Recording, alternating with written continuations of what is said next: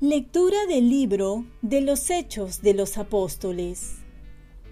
Mientras Apolo estaba en Corinto, Pablo atravesó la región montañosa y llegó a Éfeso. Allí encontró a algunos discípulos y les preguntó, Cuando ustedes abrazaron la fe, ¿recibieron el Espíritu Santo? Contestaron, Ni siquiera hemos oído decir que hay un Espíritu Santo. Pablo les volvió a preguntar, Entonces, ¿qué bautismo recibieron? Respondieron, el bautismo de Juan. Pablo les dijo, el bautismo de Juan era signo de conversión, y él decía al pueblo que creyesen en el que iba a venir después, es decir, en Jesús.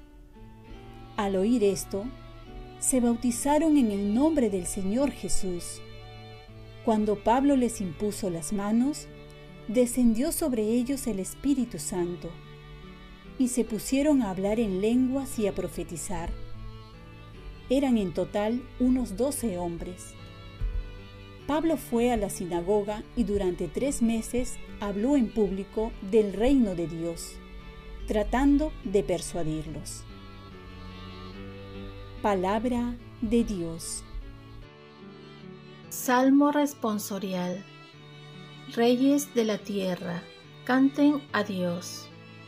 Se levanta Dios y se dispersan sus enemigos, huyen de su presencia los que lo odian. Como el humo se disipa, se disipan ellos, como se derrite la cera ante el fuego, así perecen los impíos ante Dios. Reyes de la tierra, canten a Dios.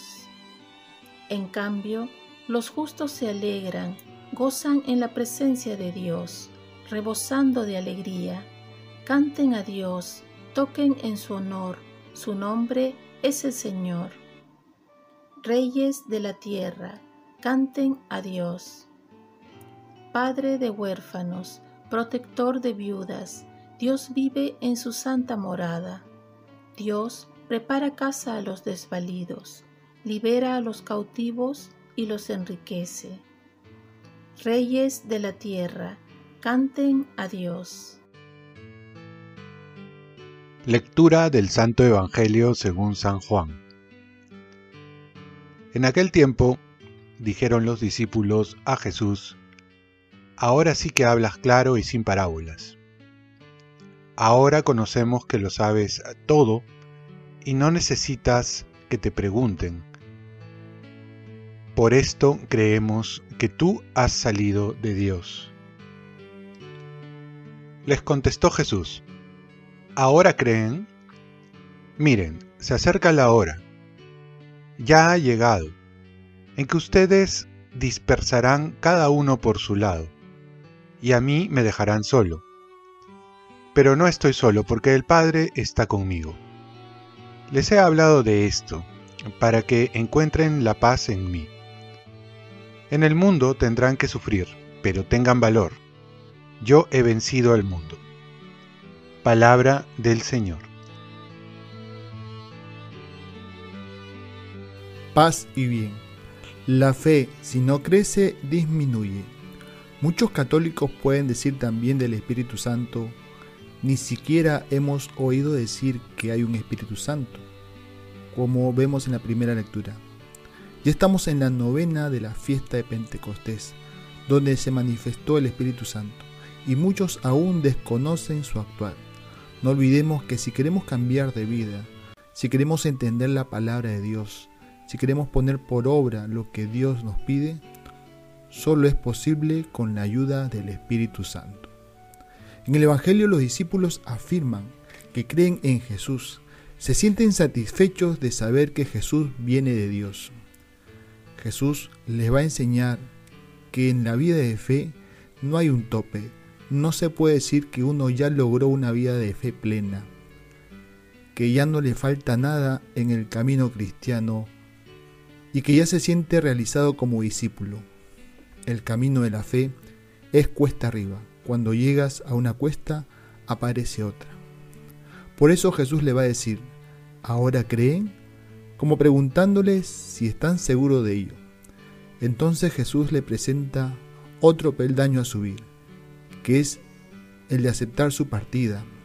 Ahora no solo van a creer que viene de Dios, sino que se vuelve a Dios y que van a tener que seguir adelante confiando en Él, porque Él ha vencido al mundo.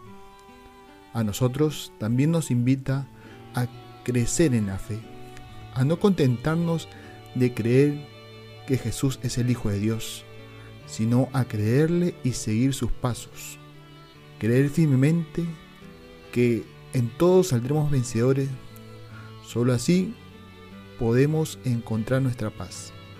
No encontramos nuestra paz en la ausencia de problemas, de persecuciones, de dificultades, sino en su presencia, en el poder de su amor por nosotros, en su consuelo, porque seguimos a un Dios que ha vencido toda la maldad del mundo.